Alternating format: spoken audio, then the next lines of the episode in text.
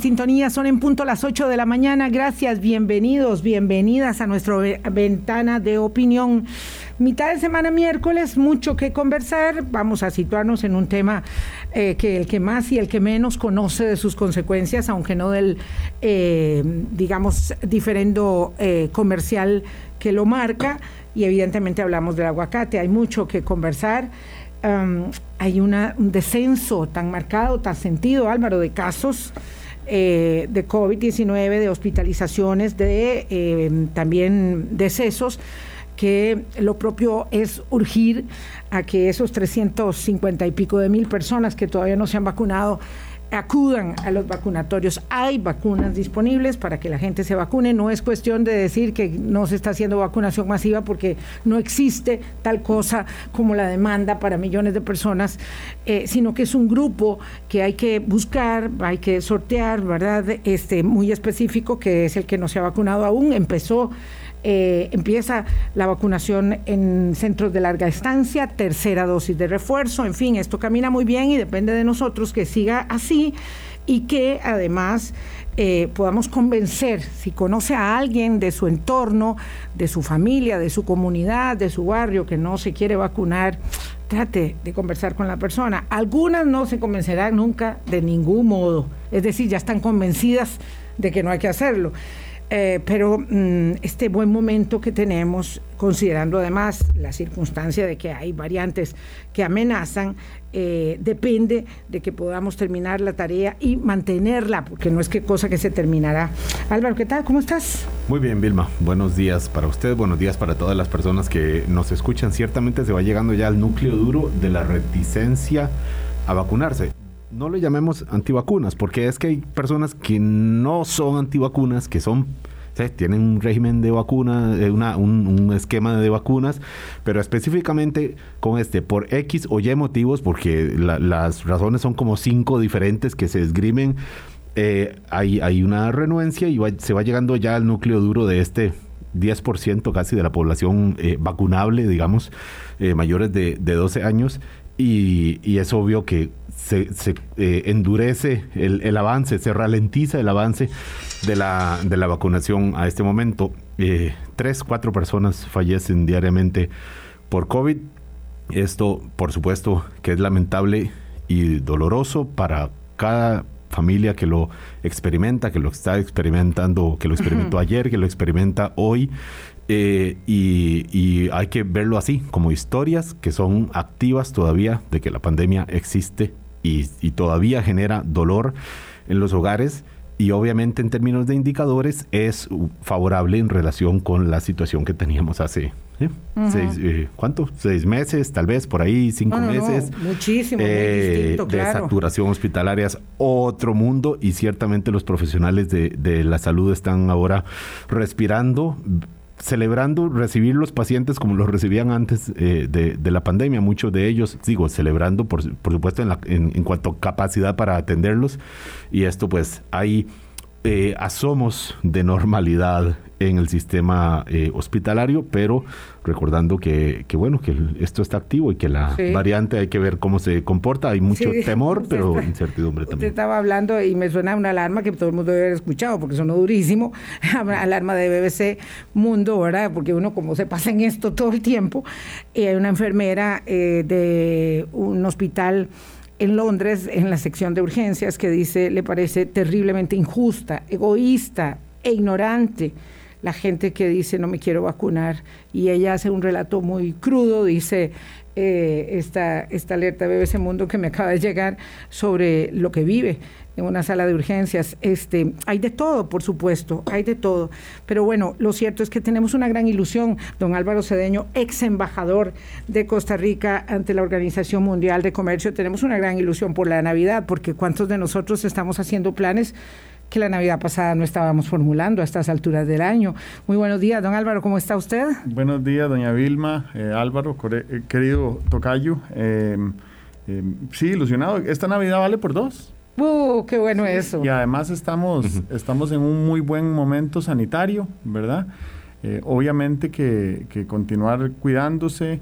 En el caso particular mío, mis padres se vacunaron hace ya más de nueve meses eh, entonces corresponde la tercera dosis, ¿verdad? Eh, si estamos pensando en, en, nuevas variantes o, en unas variantes que se han consolidado, como por ejemplo cuando mis papás se vacunaron a principios de año, que son población de riesgo por edad, sí. cuando se vacunaron a principios de año, eh, la variante Delta no existía. Imagínese. Entonces ellos se pusieron dos dosis, ahora ya han pasado, creo que son siete meses lo que recomiendan, que si ya pasaron Seis, siete, meses, sí. Hay que ponerse la tercera dosis, el refuerzo, ¿verdad? Entonces eh, hay que ser cautelosos en esta Navidad de que las reuniones familiares tenemos que mantener las medidas de protocolo sanitario, distanciamiento, ¿verdad? Eh, tratar de verse al aire libre, eso lo hemos implementado en mi familia desde, el es principio. Una, es, una gran, es una gran alternativa para todos los que tengan esa opción hacer las reuniones afuera eh, es, mejor, es mejor una garúa o llevar solo o eh, viento que, que otras no, no, cosas. Y, y, además hay tanta gente que ha puesto un techito, ha puesto una, eh, estas que son buenísimas,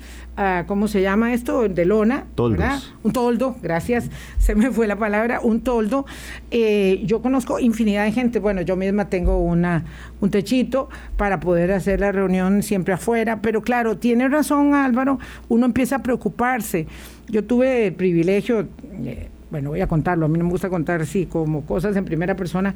Eh, bueno, eh, lo cierto es que ya me vacuné con tercera dosis. Eh, tuve que salir del país y pues por supuesto aproveché para la tercera dosis. Cualquiera hubiera aprovechado, Vilma. Sí, exacto, sí, sí, sí, pero bueno, es que a veces me suena como esto, como que uno anda viajando, es como andar rajando. Este, pero bueno, salí unos días del país de, de, de que yo no estaba, así se dieron cuenta porque, porque estaba Álvaro solo eh, y lo cierto es que entonces aproveché y me vacuné. Pero por supuesto que yo en toda mi familia soy la única que tengo tercera dosis, entonces estoy, eh, pues tenemos que cuidar mucho a mi papá, a mi madrastra, tenemos que cuidarnos todos, por supuesto tenemos niño pequeñito, entonces tenemos mucho cuidado, yo tengo una enorme eh, este, aprehensión por el virus incitial que está tan relacionado con aumento de casos en niños en estos últimos meses también y viene de la mano con cualquier cosa que suene a catarro, gripe, etcétera, pues entonces tenemos que eh, el acto de amor, el regalo es poder reunirnos y tener cuidado, ¿verdad? Tener mucho cuidado. Ahí, por ahí es donde tenemos que ir apuntalando. Claro, y como, como se habla desde un principio de la pandemia, eh, viendo el, el, equilibrio con la, por supuesto, con la normalidad, y la normalidad implica la normalidad económica de los hogares, la recuperación, viendo cómo eh, el, mismo Estado, ¿verdad? Como, como un reflejo de la recuperación económica también ve el equilibrio eh, fiscal. todo está relacionado, obviamente la pandemia impactó de manera fortísima a muchos eh, aspectos, el fiscal en cuenta eh, dentro, dentro de esto. Y eh, por supuesto que parte de los esfuerzos y la discusión política que ha habido en los últimos meses tiene que ver con esta recuperación, con la aprobación del proyecto de ley de empleo público ayer con los 36 votos, tiene que ver también con, con esta recuperación del perdón, Perdona que te interrumpa Álvaro, ¿tenemos Facebook Live ya? ¿Audio? Ya. No. Claro, porque si tenemos video y no tenemos audio, pues quedamos en la misma. Ya casi, ya casi, don Alex. Estamos sin audio en, Facebook, entonces. Eh, sí, don Luis Alejandro también nos está. Bueno, y nos llegan muchos reportes, obviamente, de inmediato, y es que hay tanta gente. Ah, que, bueno, muchos en la frecuencia tradicional de 98.7, algunos en la 670 AM. Eh, y lo cierto es que otro tanto por las redes. Tanto así don Álvaro y don Álvaro, que la verdad tengo que decir que, que sí estoy muy contenta, muy, muy feliz. Este, tenemos uno de los podcasts más escuchados del 2021, eh, que es nuestro programa Hablando Claro, eh, obviamente en las plataformas y estamos pues muy contentos y agradecidos por eso. Obviamente en el ámbito de, Costa Rica. Sí, ah, tengo varios amigos, no solo del mundo político, sino amigos... Que hay gente que es un poco exagerada para hablar, un poco hiperbólica, ¿verdad? Aquí desde el centro del universo, no, no, no es Costa Rica. Es, Costa Rica. Veces vemos que es como si fuera nuestro centro de nuestro universo, ciertamente, pero, pero eh, sí, eh, agradecidos con estas personas que nos escuchan, que queda el programa ahí remanente durante el día y alguien le dice, vio lo que dijo tal persona en el programa y entonces escuchan el programa completo, tal vez porque no han tenido la oportunidad de escucharlo a esta hora, han estado trabajando o se les pasa, y entonces queda esta opción de escucharlo ahí y varias personas fuera del ámbito político que tengo que decir, eh, lo, mostraron en, en Spotify y los, eh, productos que más consumen y estamos eh, ahí. Y por supuesto, muchísimas gracias. se siente uno bien acompañado, bien arropado. claro, porque la radio tiene esto tan bonito de que hace interacción, ¿verdad? Siempre, desde siempre. Em, desde que nos comunicábamos por carta, yo todavía recuerdo cuando empecé aquí, Álvaro, hace 15 años, eh, yo recibía cartas, cartas cartas, cartas. De papel, a mano. Sí, de, de, a mano, claro, de alguien que me escribía de un lugar lejano que quería que abordara un tema con una respeto tan profundo, con, un acercamiento tan cálido, porque además uno se convierte en una persona casi conocida para, para los demás, porque estás en su casa, en su trabajo, en todas partes. Vilma, como me decía mi, hijo, cartas como las de las películas. sí, más o menos, cartas como las películas, recibíamos cartas, recibíamos fax, después recibíamos pues llamadas telefónicas. Yo muchas veces salía de la cabina y tenía que ir a contestar llamadas o a devolver llamadas a la recepción porque me estaban esperando con los mensajes, pues eh, todo eso parece que ocurriera hace, no sé, 50 o 60 años, pero era hace muy poquito. Pero hablando de, del ombligo del mundo, eh, don Álvaro Cedeño, usted sabe que quería pedirle un comentario. Eh, nosotros, imbuidos siempre en nuestra propia realidad, vemos, no sé, o, no vemos del todo la realidad más grande. Eh, el presidente Biden se reunió con el presidente Vladimir Putin dos horas, Putin, perdón, dos horas. Y para hablar de las tensiones eh, eh, en la península, hubo advertencias mutuas. Hay la, digamos, convicción de que habrá movilización de tropas en enero. y uno dice, nosotros de verdad que estamos en un lugar, en un, en un lugar tan privilegiado, tenemos tantos problemas resueltos, nos toca resolver los menores, el mundo es muy complejo, esto sin hablar de cambio climático, y pasan estas cosas y ni siquiera nos percatamos.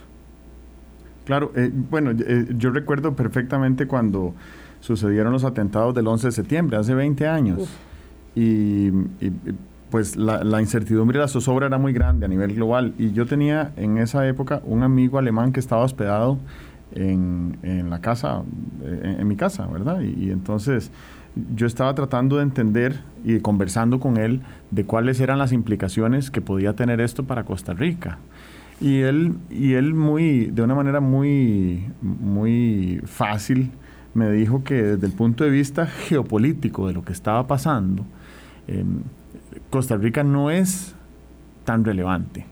¿Verdad? Entonces cuando, hay, cuando hay eh, tensiones eh, armadas, geopolíticas, que tienen que ver con, conflictos de energía, eh, en lo que está muy involucrada la Unión Europea y Rusia, ahí Costa Rica tiene, digamos, no tiene vela en ese entierro. Entonces no tener vela en entierros es muy importante para mantener la paz y la armonía. Obviamente que, uno pues sigue las noticias y se da cuenta de que hay un montón de tensiones que suceden en las cuales sí tenemos vela en ese entierro. Usted menciona ahora el cambio climático. Definitivamente Costa Rica, que es pionera y líder en estos temas de cambio climático, de cuando Costa Rica habla, los demás países escuchan y toman nota.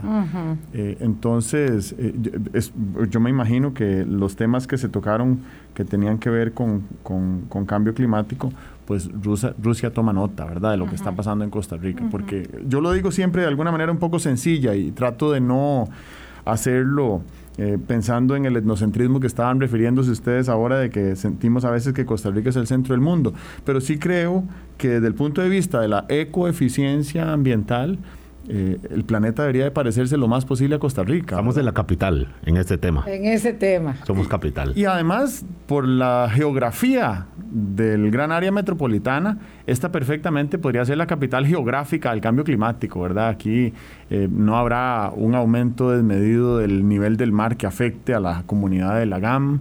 Eh, el aumento de temperaturas globales no va a impactar tan fuertemente a, las poblaciones que habitan en el gran área metropolitana. Eh, los patrones de humedad, de lluvias, de, mantos acuíferos en el gran área metropolitana tampoco se van a ver tan alterados como en otros lugares del país y del mundo, ¿verdad? Entonces sí, yo, yo he, he querido creer que mm, este valle podría ser una capital geográfica en la acción climática.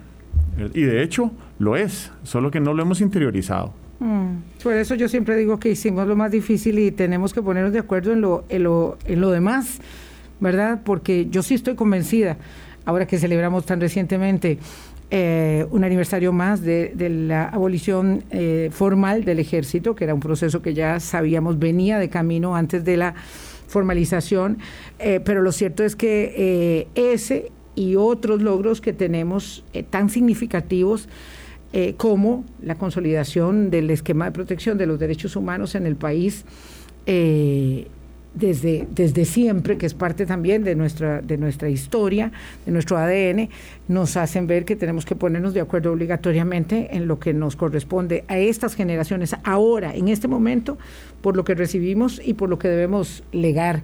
Ah, bueno, pues hoy vamos a hablar de aguacates, aunque no pareciera por la deriva de la conversación, y voy a hacer una, una pausa. A don Edgar Celedón le digo que si, pues, con todo el respeto del mundo, si no quiere escuchar, no escuche, porque aquí vamos a ser muy necios, pero muy necios, como dice él, con el tema de la vacunación. Y como dice José Daniel Rodríguez, hay que poner esto en perspectiva. Millones de personas en el mundo no tienen la posibilidad de acceder a una vacuna, con sistemas de salud deplorables, o inexistentes. Somos realmente privilegiados. Así que, por favor, vacúnese si aún no lo ha hecho. Con un país en sintonía son las 8.20 minutos de la mañana. Ahora entramos en materia. Ah, valía la pena los prolegómenos, por lo menos desde nuestra perspectiva aquí en la mesa de Hablando Claro. Y faltaron. Eh, y faltaron. Eh, don Álvaro Cedeño, embajador de Costa Rica, ex embajador de Costa Rica ante la Organización Mundial de Comercio desde hace casi, no sé, seis años creo ya, ¿verdad? Eh, desde el 2014, ustedes me precisan, ¿verdad?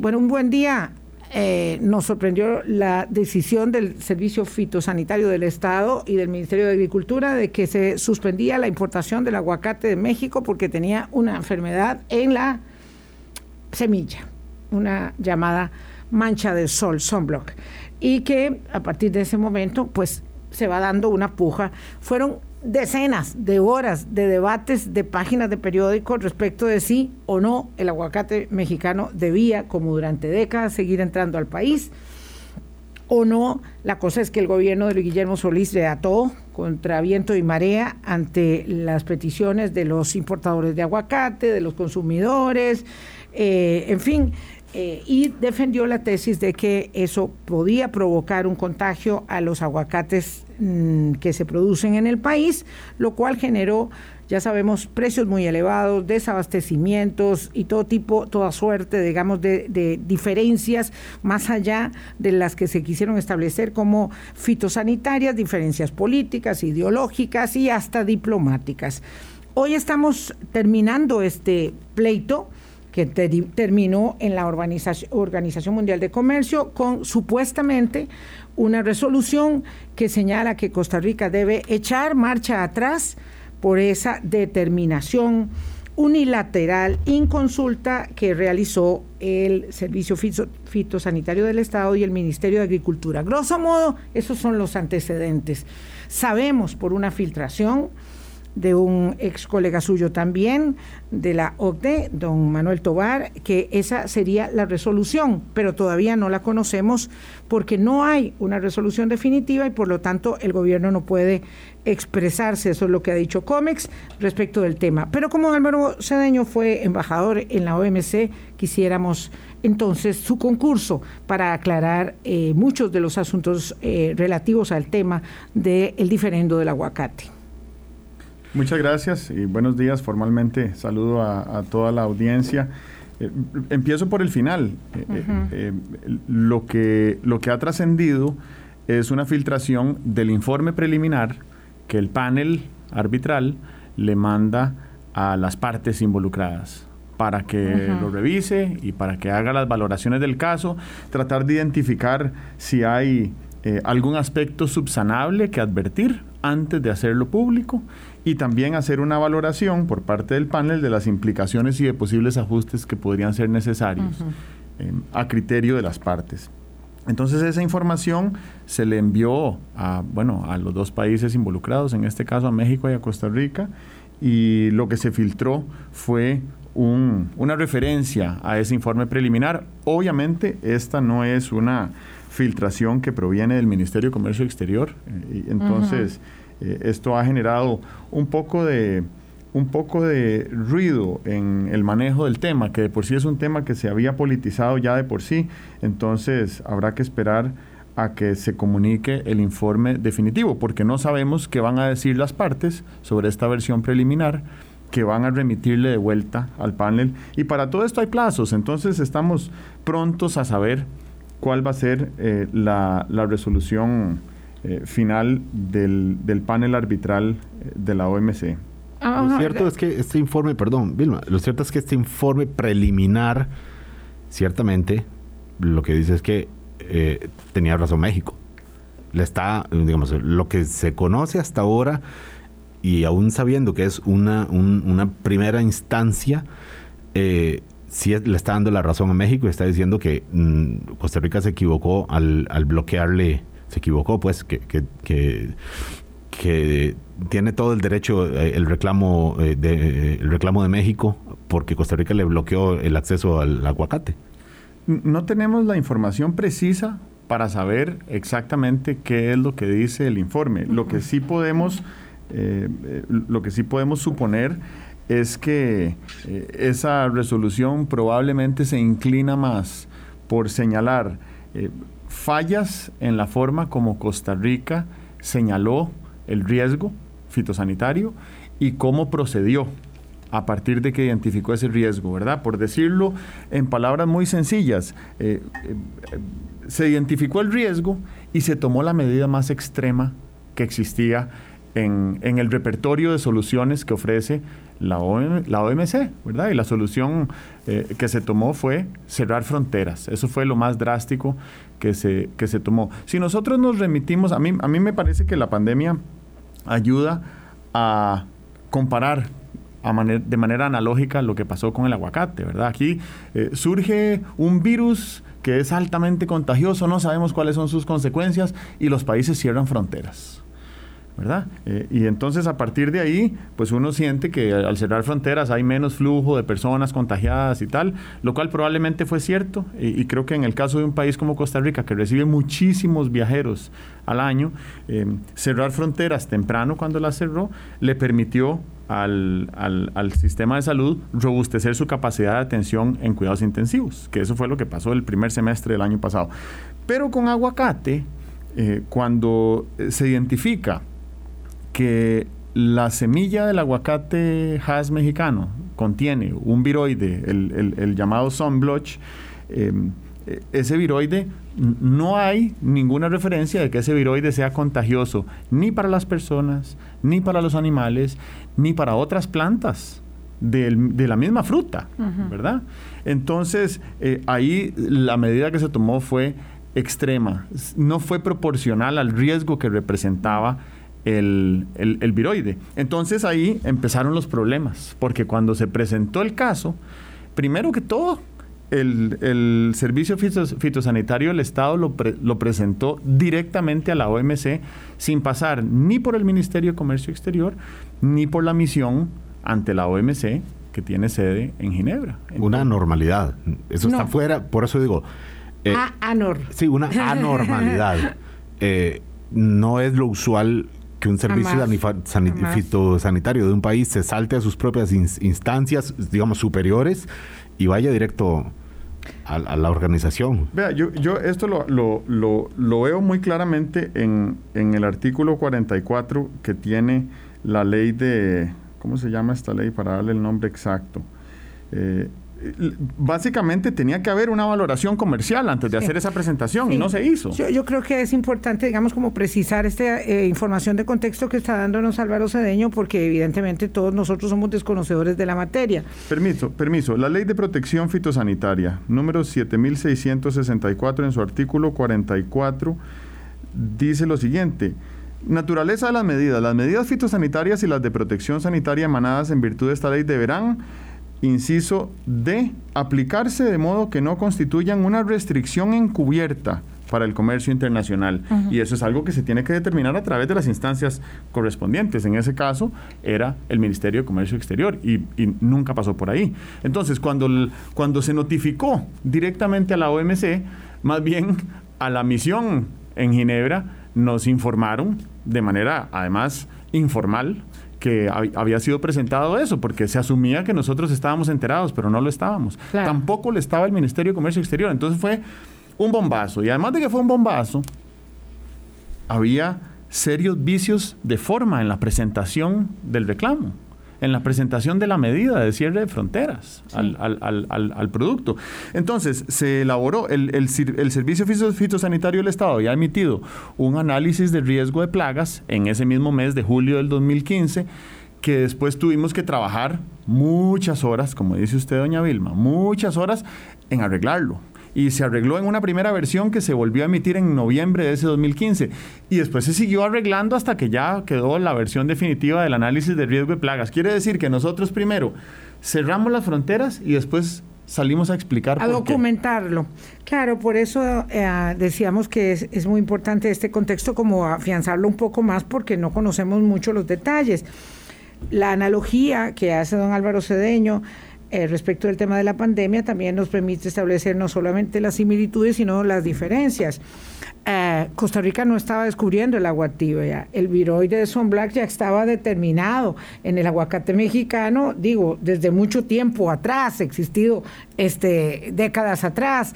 Entonces, lo que sucede es que una nueva administración, que la administración, eh, bueno, digamos, del ministro Arauz, eh, del gobierno de Luis Guillermo Solís toma una decisión contundente, ¿verdad? Que de una sola vez anunciar el cierre de la importación, que es lo que ustedes califican como una medida eh, onerosa, o es decir, la más drástica posible, en lugar de seguir una serie de pasos establecidos en el comercio internacional respecto de una alerta, tengo este problema, qué información me provee, cómo respalda usted que ese viroide no me afecta y intercambiamos la información. Usted no me respondió en el plazo debido. Yo hice varios ruegos, le comuniqué a varios organismos y una vez que usted no me responde, entonces yo tomo la última medida. Pero aquí nosotros tomamos la última medida y es de manera inconsulta. Con lo cual, no sabemos cuál va a ser el fallo definitivo, pero uno podría suponer que ni siquiera fue necesario que eh, nos establecieran que científica y técnicamente es el viroide el responsable que podría afectar nuestros cultivos, sino que simplemente decir, no, ustedes todo lo hicieron más desde el principio, el procedimiento fue inadecuado y las reglas del comercio internacional hoy no operan así. Esa podría ser una eh, conclusión. eso es muy interesante porque vamos a ver, las reglas comerciales de la OMC son muy robustas. Son reglas que han sido pensadas y, eh, e implementadas y probadas por décadas. Entonces, eh, uno podría encontrar defensa para cualquier amenaza al país en las reglas de la OMC, amenaza fitosanitaria, ¿verdad? Entonces, es fácil encontrar mecanismos para llevar adelante un proceso por medio del cual se atienda una inquietud. Entonces, un país como Costa Rica tiene la inquietud de que este viroide Sunblotch em, lo contiene un producto que está importando y desde el punto de vista fitosanitario, Costa Rica era, o por lo menos sigue siendo hasta donde tenemos noticia, libre de Sunblotch. No hay pruebas de que en Costa Rica exista. Entonces, el argumento fue que en vista de que está libre de sunblotch y ese producto tiene sunblotch y lo estamos importando, deberíamos de impedir que entre al país. Pero, ¿cuál es el riesgo de que entre al país ese producto con ese viroide? Y ahí es donde, eh, ahí donde, donde fuimos muy débiles en la presentación. Y estoy hablando, eh, estoy hablando a título, digamos, eh, como país, ¿verdad? Costa Rica fue débil en la presentación del análisis de riesgo de plagas, porque es cierto, como dice doña Vilma, que ese viroide existe, es cierto que lo estábamos importando, em, no hay indicadores de que está presente en el país, en ninguna plantación, en ningún árbol, ¿verdad? Eh, no afecta a ninguna otra forma de vida. Entonces, entonces ¿cuál era el riesgo? ¿Verdad? y, y, si había tanta preocupación por ese riesgo, ¿por qué, no se, ¿por qué no se levantó la consulta en la OMC o bilateralmente a México? ¿Verdad? Y entonces uno le pregunta a México, bueno, mire, tenemos esta situación. País con el que hay una buena relación diplomática. Digamos, esto no es la expresión de un conflicto entre dos países que se llevan más mal que bien. Digo, no, no es Costa Rica con Nicaragua, que tiene siempre esta tensión, no es con otros países, es un, país con el que hay una relación diplomática muy fluida. Y, y la había en su momento, don Álvaro. Yo me atrevería a decir que México debe ser uno de los cinco socios eh, diplomáticos y comerciales más importantes de la historia de Costa Rica. Ah, absolutamente, uno de los debe haber, tratados de libre comercio. Debe haber dolido, por más que Costa Rica, para efectos del mercado del aguacate mexicano, sea diminuto, debe haber dolido que le dijeran a México, hey, su, amigo Costa Rica eh, le dice que no quiere su aguacate. Y, yo le pondría más que el dolor de ese, de, de, ese amigo, es que se trata de la fruta de mayor exportación mundial mexicana. O sea, no es cualquier, cualquier producto de exportación, es su emblemática fruta de primer orden mundial de exportación. Una industria de 800 millones de dólares al año para México, ¿verdad? Y que genera miles de miles de empleos. Y hay otro dolor que agregar ahí, y es el dolor de eh, hacerle este agravio diplomático y comercial a un país socio que además nos está tendiendo la mano para ayudarnos en el proceso de adhesión a la OCDE, ¿verdad? En ese momento. En ese momento, cuando estábamos nosotros recién invitados a iniciar el proceso de adhesión, le cerramos la frontera a México, a su producto más emblemático, eh, y esto complica el proceso de adhesión ante la OCDE eh, y, bueno, afortunadamente logramos concretar ese proceso, pero eh, debe haber, debe haber dolido mucho. Claro, lo, cual refuerza mucho Álvaro esto de que de verdad que era una medida unilateral e inconsulta del Servicio Fitosanitario del Estado, del Ministerio de Agricultura, eh, que no fue llevada, usted dice a comercio exterior, pero tampoco a la Cancillería, porque esto no fue solamente un tema comercial, era un tema diplomático, ¿verdad? Donde intervenían las respectivas embajadas. Recuerdo también la embajadora en funciones, decía, a mí nadie me avisó que esto a pasar, que, teníamos este problema y de pronto se encuentra la embajadora en México con semejantes a Peroco, evidentemente la embajadora en Costa Rica de, los mexicanos. Y aquello fue de verdad ir y venir con una circunstancia muy compleja. No, y además, eh, para nosotros que teníamos que atender el frente de diplomacia comercial en la OMC, donde eh, somos de los, de los buenos estudiantes, tenemos una relación cercanísima, no solo con México, sino con otros países latinoamericanos, eh, que tenemos esta orientación hacia la integración comercial y demás, pues era difícil tratar de explicar tratar de identificar argumentos plausibles de qué era lo que estaba pasando, porque no, no, no, teníamos la información, ¿verdad? No respondía a una estrategia, no respondía ni siquiera a las reglas establecidas. Estábamos saltándonos todos los procedimientos, todos los mecanismos y toda la institucionalidad para hacer algo con alguna motivación que, que bueno, creo que está difícil de saber. Era, era mitad de 2015 ya hace seis años de eso. 2014 era 2015. Eh, sí, mitad de 2015. Y el director de, Servicio Fitosanitario de ese momento, pues firmó la, la, medida, el señor Dalanés, eh, y con, por supuesto, con una articulación con el, el ministro de Agricultura, el Ministerio de Agricultura. Con el apoyo del ministro de Agricultura. Que además se supone ayudaba a los productores de aguacate nacional. Esa es la pregunta también ver qué pasó con eso. Pero bueno, ya volvemos con Álvaro Cedeño, ex representante de Costa Rica ante la Organización Mundial de Comercio 837. Colombia.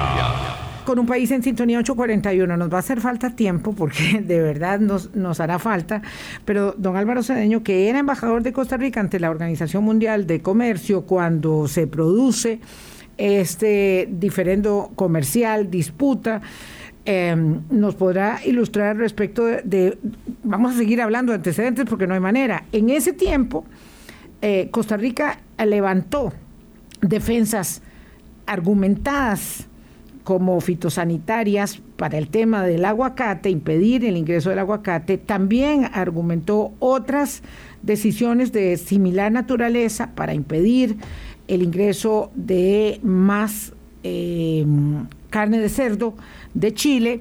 Eh, tuvimos diferencias entonces eh, tanto con Chile como con México, las de Chile no llegaron tan largo eh, y realmente había, digamos, una, un gerenciamiento un tanto autócrata del el director del Servicio Fitosanitario del Estado, el señor Francisco Dalanese, que termina saliendo de la administración Solís Rivera porque llega un poco lejos cuando dice ya no solo que no puede entrar el aguacate o la carne de México o de Chile, sino que no puede salir la piña de Costa Rica porque hay que revisar uno a uno los contenedores que van para Europa, lo cual rompía todas las cadenas de frío y generaba un desastre de, millones de millones y ahí, ahí es cuando se cae.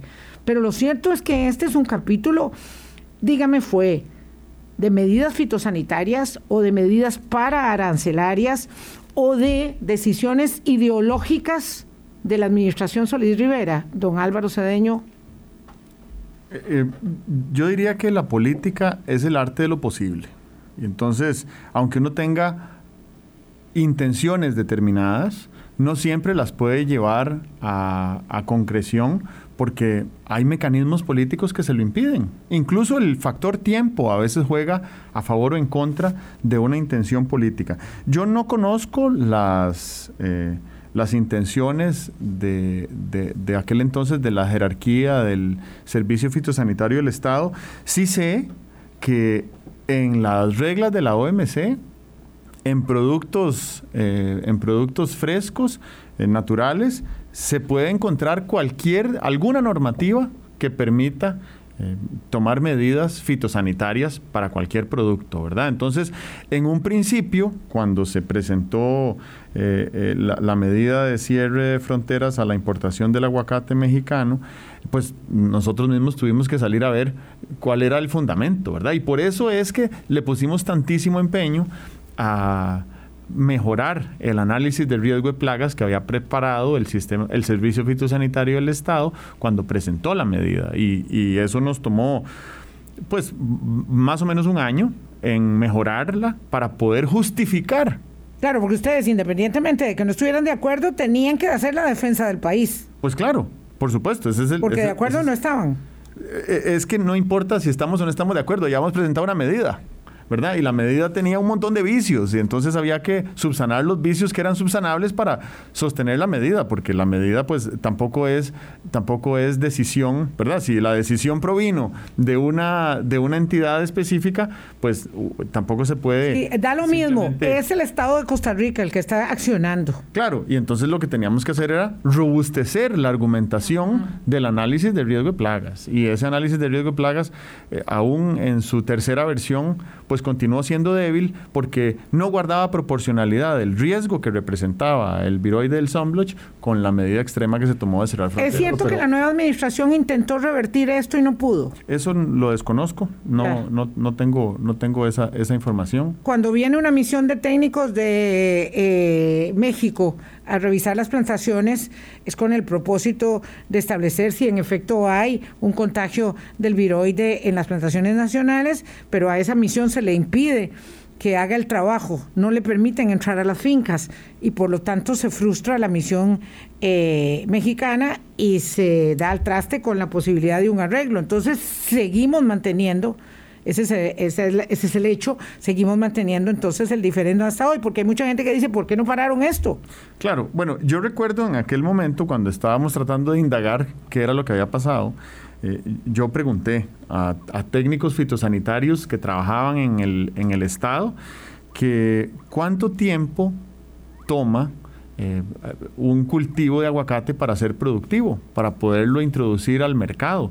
Y la respuesta que me dieron en aquel momento era que ocho años, ¿verdad? Entonces, si, si, uno quisiera em, tomar una medida que beneficie de alguna manera a un grupo de productores locales para suplir la demanda de, de ese producto en el país, en el caso particular del aguacate iba a tomar ocho años. Bueno, eso es, otro, eh, otro, otro, argumento que se estableció y era la, la, digamos, eh, que la de, eh, producción nacional aumentara hasta cubrir toda la demanda, lo cual es imposible porque la demanda solamente 35% del mercado este es el producto local. Pero bueno, sí se les podía beneficiar, Álvaro, se les podía beneficiar por vía precio, obviamente, cuando escasea pues, eh, sube el precio y no significa necesariamente que tienen que ir a cultivar y esperar ocho años. afectación para los consumidores como en efecto lo fue, porque el, precio aumentó. Las cadenas de frío con los productos de Sudamérica, Perú, Chile, no estaban, eh, digamos, ya eh, aceitadas. Nos tocó aguacate caro, de mala calidad. No, y además, eh, ocho años para, para llegar a la fase productiva, pero de ahí a suplir toda la demanda de todo el consumo de aguacate que había o que hay en este país, eh, iba a tomar muchos más de ocho años, ¿verdad? Entonces, si esa fue la motivación, pues la medida era una medida que tenía un, costo social y económico altísimo, ¿verdad? para, sobre todo para la gente que trabajaba en la industria de importación del aguacate y de venta del aguacate y preparación de alimentos con aguacate y los menús de restaurantes y demás. Entonces sí, eso fue, eso fue algo que, siempre ignoraremos, creo yo, pero que fue uno de los argumentos que recuerdo haber escuchado también al respecto. ¿verdad? Costos asociados. Sí, claro. Lo cierto es que eh, pasó tanto tiempo que incluso me decía alguien que además está en la, en la vida política, me decía, se nos había olvidado que estaba pendiente el tema del aguacate. Hasta ahora que, que mira, ahí está. Los, los procesos de la OMC tampoco son de una semana para otra. Y ahora eh, la, la, pregunta es ¿qué, qué pasará o qué viene con, con este proceso. Eh, hacemos un salto en el tiempo, hacemos un corte comercial también y volvemos con Álvaro Cedeño, ex representante de Costa Rica ante la OMC. Colombia.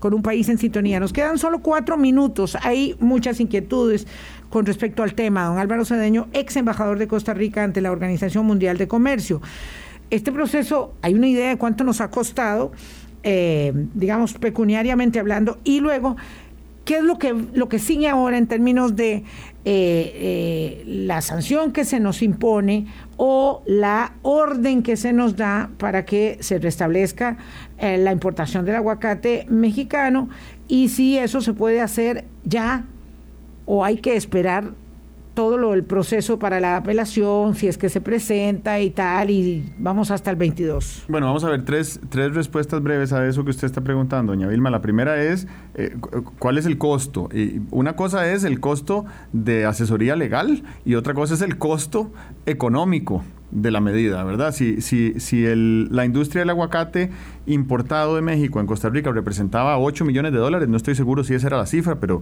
creo que eh, eh, creo recordar que eran 8 millones de dólares y llevamos 6 años, casi 7 con, con la frontera cerrada, pues entonces ya estamos hablando de que son casi 50 millones de dólares lo que ha costado esa medida, ¿verdad? Eh, lo segundo es que Costa Rica en Ginebra forma parte, es miembro de una asociación asociación sin fines de lucro que ofrece asesoría legal altísimamente calificada para casos eh, comerciales. Entonces, en el momento en que surge este, este tema, Costa Rica acude al centro del cual es miembro y le pide la asesoría legal, entonces eso reduce significativamente los costos de atención de la demanda, por decirlo de alguna manera, ¿verdad? del proceso, del panel. Y lo tercero es que esta resolución preliminar apenas quede en firme, correrá un plazo en el cual eh, los países, bueno, en el caso particular de Costa Rica, que es la parte aparentemente perdidosa, tiene la posibilidad de apelar, pero solo puede apelar por criterios formales, ¿verdad? Eh, no, no, no, no se puede discutir sobre la validez de análisis técnicos, ¿verdad? O de pruebas científicas o de peritajes, eso no se puede apelar, pero sí se puede apelar a algún problema que haya habido en el procedimiento del panel. Ahora, si encontrara eh, Costa Rica algún argumento apelable, eh, habría que elevarlo al órgano de apelaciones de la OMC y ahí nos metemos en problemas muy serios, porque el órgano de apelaciones de la OMC... No está funcionando. Eh, no está funcionando desde hace cuatro años. Eh, los siete miembros plenos que tenía se, se, les ha ido venciendo los plazos y no se les han renovado y entonces no está operando el órgano de apelación. Entonces no hay ninguna apelación de panel en este momento en la OMC que proceda y quién sabe por cuánto tiempo. Yo diría que por algunos años más, ¿verdad? Pero sí hay, pero sí hay, digamos, eh, instancia alternativa a, falta de panel de apelaciones. En todo caso, Costa Rica tiene que decidir. Eso es lo más importante para terminar, eh, Álvaro. tiene que decidir si sigue adelante con este digamos, empecinamiento, o si ya terminamos esta... Es mejor siempre un mal arreglo que un buen pleito. Y esto es... Eh, esto, esto, fue, esto fue un mal pleito. Mal pleito, por pero, todo lado. Pero lo cierto es que... Perdimos los consumidores, perdió la relación México-Costa Rica, perdió la seriedad. Esta es la primera vez que nos llevan a un panel internacional arbitral a nosotros. Correcto. Primera vez. Y bueno, y solo procederá eh, si hay mérito de apelar. si no hay mérito de apelar, aquí termina el asunto, ¿verdad? Y entonces le corresponderá eh, el, país, el país perdioso tendrá que eh, restablecer la, medida como existía antes, ¿verdad? O sea, reabrir fronteras. A ver si no se convierte el tema del aguacate uno de estos temas nacionales que llevan años y años, tipo crucitas y que se enredan más y más y acaban. No, no, no, yo de verdad que esto hay que terminarlo ya porque es una cosa terrible. A ver, don Luis Felipe Arauz me manda este, un artículo. Ex ministro, de, Agricultura. y Ganadería, responsable político, digamos, de esta circunstancia, eh, y me manda un artículo eh, sobre aguacate verdad aclaraciones necesarias, que ya publicó él, este, se lo publicaron en el Diario de la Nación, ahí lo pueden buscar. Este, dice, yo le estoy diciendo, a nosotros aquí no estamos cuestionando lo del viroide, estamos cuestionando la forma en que Costa Rica llevó adelante este proceso que nos está dejando tan mal parados. El viroide existe, existía desde antes de que llegara eh, y lo, lo, estableciera así eh, la administración anterior y esto hay que hacer las cosas como hay que hacerlas, civilizadamente, correctamente. Ese es el punto. Y la sensación que queda es terrible. Y las afectaciones y los consumidores por dentro, en todo caso. Nos vamos.